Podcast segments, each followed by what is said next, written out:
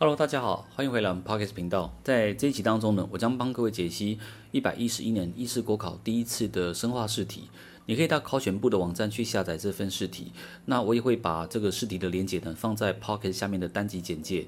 单集简介当中的连接，你点选之后，正常来讲可以开启 PDF 档，就可以看到里面的试题了。那你打开之后呢，请你先翻到它的七十四题。七十四题呢是生化考题，从这边开始。我们就来开始解析。那七十四题他问说呢，在一个符合 MM 动力学的酵素催化反应当中，当受质浓度远大于 Km 值的时候，这个反应是近似于几级的化学反应？基本上来讲的话呢，这个叫做零级反应。我们知道 Vmax 的情况呢，所有的酵素都投入反应，你加再多的受质，反应速率也不会上升。我们说是不再改变，我们叫零级反应。但这一题可以延伸两个考点。另外一个考点问你，什么叫做一级反应？什么又是二级反应？通常一级反应呢，指的就是当你的受质浓度提高，酵素的反应速率提高。也就是说，我们一般分析酵素动力学的这个可能过程当中，我们常看到反应速率的上升，这个都属于一级反应的范围。也就是说，当你测 Km 值，在 Km 值测到的当下，那属于哪一级反应？答案属于就是一级反应的部分。好，另外一点，什么是二级反应呢？通常二级反应发生的情况是酵素的浓度很低的时候，受质浓度也很低的情况下，这个时候的反应速率呢，受到了两个因素的影响。哪两个因素？就是酵素浓度跟受质浓度两个因素对反应速率有影响，我们称为二级反应区域。所以这个要特别注意。好，那么这一题解决。再来七十五题，有关于酵素催化反应的消描述描述呢，哪个是正确的？A，他说酵素催化的反应一定是放热，这个不一定。这里的放热或是吸热呢，我们通常用 delta G prime 零来做一个表示。你也知道，每个生化反应当中 delta G prime 零它是大于零或小于零，基本上是依照反应的特性来决定的。事实上而言呢，酵素不会改变反应的放热或吸热。好，再来 B，他说酵素的反应呢不会达到化学平衡。事实上呢，酵素本身不改变反应的平衡，也就是说，反应的平衡方向酵素不会改变它，酵素只是呢会去增加反应的效率而已。那一个呃生化反应的化学平衡有什么影响因素呢？就跟一般的化学反应平衡一样，有三个因素。第一个呢，我们讲的就是浓度；第二个就是温度；第三个就是压力。所以基本上记得 B 是错的，酵素不改变平衡。好，再来 C，他说酵素的总量反应中不会改变，没有错，这个答案是 C。酵素的总量在整个反应发生，酵素不会被消耗掉，所以酵素总量不变。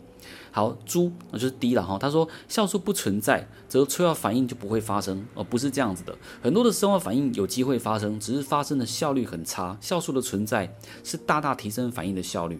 好，所以这里答案解决，答案是 C 才是正确的。好，再来进到七十六题，他说关于双硫键的描述何者正确？A 双硫键对于大部分蛋白质三级结构稳定性没有显著影响。错，蛋白质可以稳定三级结构。呃，更正，蛋白质双硫键可以稳定三级结构。所以答案 A 的话是 A 的话是错的哦，A 是错的，因为他说三级结双硫键对三级没有没有显著影响。三级有了，三级基本上双硫键可以稳定三级，甚至呢，我们说有一些双硫键还能够稳定四级。譬如说抗体的结构，但是哈四级结构双硫键不是必备啦。我们说三级结构来讲，双硫键偶尔常常可以看到，但四级比较少见。好，所以这个话答案 A 是不正确的。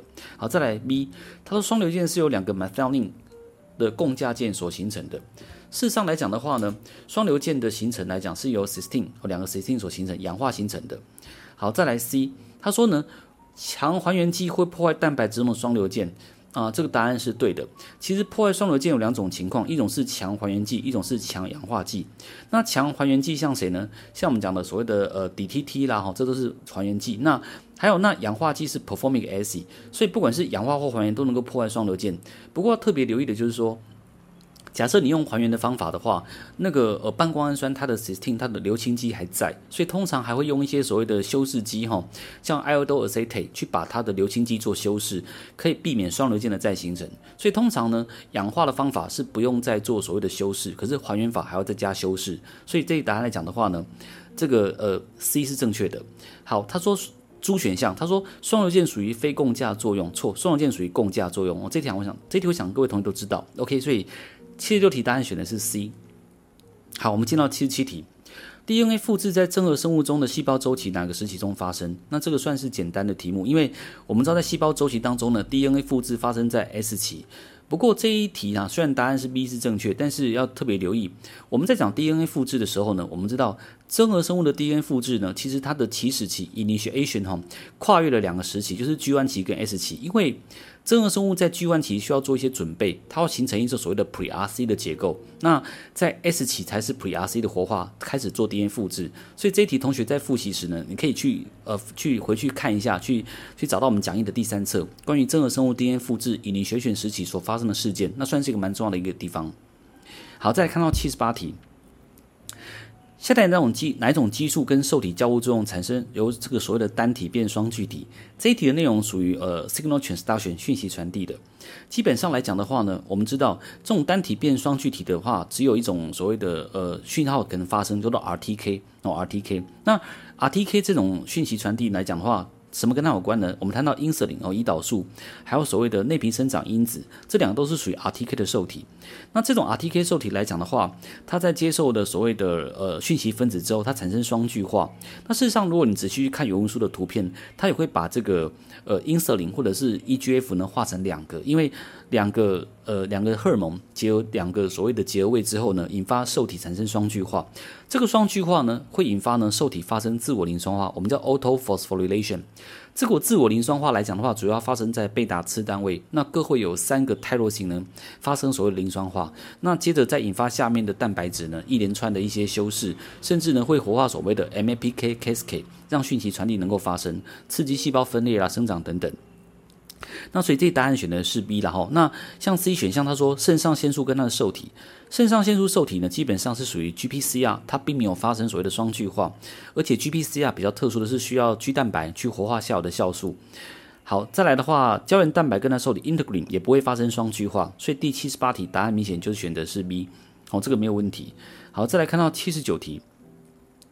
他说呢，库欣症哦，Cushing syndrome 是一个肾上腺皮质固醇分泌过多的疾病。下列何者错误？A. 肾上腺皮质固醇合成的前丘是胆固醇，A 是正确的。好，A 是正确。胆固醇可以产生很多的类固醇类荷尔蒙，所以 A 也没有问题。B 他说呢。类固醇无法穿透细胞膜，必须利用细胞膜上的受体。那很明显，B 就错了。为什么呢？类固醇类的荷尔蒙基本上它是疏水性，可以穿透细胞膜，并且跟细胞质内的核受体结合，然后呢再进到细胞核去调控基因表现。所以说要特别留意。首先呢，要记得一个观念，就是我们的类固醇类荷尔蒙，它的受体呢叫核受体。那核受体基本上至少有三个分类。第一类核受体呢，在细胞质，它可以跟 histone protein 结合，然后荷尔蒙来的时候，这个核受体再跟荷尔蒙一起进到细胞核，结合 DNA 改变基因表现，这属于第一类的。那第二类的核受体呢，它是位在细胞核当中，已经结合在 DNA 上面。这种核受体呢，它等到讯号来的时候，它跟固醇荷尔蒙结合之后，才会改变基因的表现。本来是压抑，后来变打开。我们通常会在正课里面的总复习课里面会谈到这个观念。K 同学，请你回去复习一下。所以基本上来讲，第七十九题 B 是错的。好，再来看 C，他说肾上腺皮质固醇跟受体结合，造成受体的构型改变，没有错。不但受体构型改变，蛋白质交互作用有时候也会改变，所以 C 是正确。好，再来猪，受体活化之后呢，可以调控基因转录作用，可以可以呃，通常是活化某些基因的表现，所以这个是正确的。所以七十九题猪也是正确的。这里面同学要再特别留意一件事，呃，类固醇类荷尔蒙来讲的话，它的核受体。可以结合 DNA，通常用的结构都是我们讲的 zinc finger 哈，新手指。新手指来讲的话，一般的核受体都会有两个，两个新手指用来呃去结合 DNA，改变基因表现。那这个 DNA 的结合区呢，我们通常称之为叫做 HRE，我们叫 hormone response element。这个区域来讲，让核受体结合，造成基因的表现增加。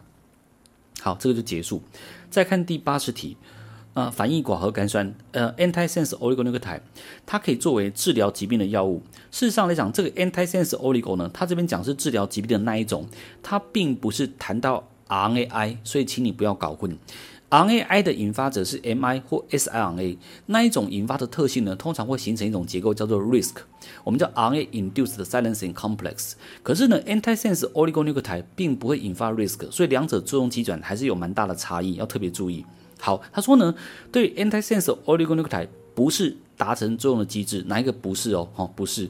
基本上呢，当你的 antisense oligo 它结合目标 mRNA 之后，可以产生蛮多的影响。第一个影响呢，它可以引引引发一些 intron splicing 的改变，所以 A 是会影响的哦。然后再来 B 呢，造成核糖核酸 RNA 的序列突变，呃，不会。基本上这种 antisense oligo 不会造成 RNA 的 mutation，所以 B 是错的哈，B 不会影响，所以答案选 B。可是 C 跟猪呢？哈，C 跟 D 呢？事实上来讲，它的 antisense oligo 结合 mRNA 之后，mRNA 到后来哈还是有机会分解掉，所以 C 是对的。只是说分解 mRNA 的结构不是 risk，是其他的 RNA 降解系统。再来呢？猪他说呢，影响蛋白质转移效率没有错。通常 antisense oligo 呢，造成 mRNA 的转移会造成压抑的现象，这个通常是主要的选项。如果这题反问说哪一个是主要的机制的话，那么猪反而会是一个答案。哦，基本上来讲，这一题变化蛮大的，所以同学请你务必记得这一题，算是蛮特殊的一个考题。好，那结束这一题哈，我们再看八十一题。现在哪一个双股去氧核糖核酸的物理性质，就 DNA 的物理性质呢？可以被用来测定它的所谓的 TM 值。那 TM 值我们都知道有一个非常重要的分析分析的一个方法，我们叫 melting analysis，叫做所谓溶离分析法。我们把 DNA 加热之后，DNA 双股变性会让碱基暴露出来，使二六零的吸光值上升。我们说这叫做增色效应。那反过来，你把 DNA 从高温的情况慢慢的降温，让它从单股变回双股，造成二六零下降，我们叫减色效应。